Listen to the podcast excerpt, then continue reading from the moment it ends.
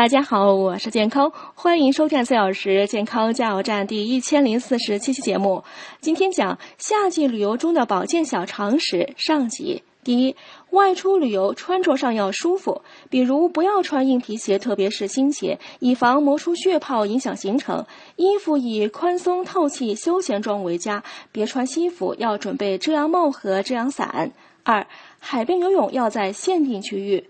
到海滨地区游泳时呢，一定要在旅行社约定的区域内或景区限定的区域内游泳，最好结伴而行，要有较强的自我保护意识，携带必要的救生用品，不私自下水，以防溺水事故发生。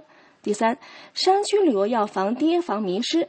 到山区或地形复杂的地方旅游呢，要防滑、防跌、防迷失，要牢记景区规定的行走路线，跟随导游行进，不去无防护设施的危险地段，最好结伴游览，防止迷路。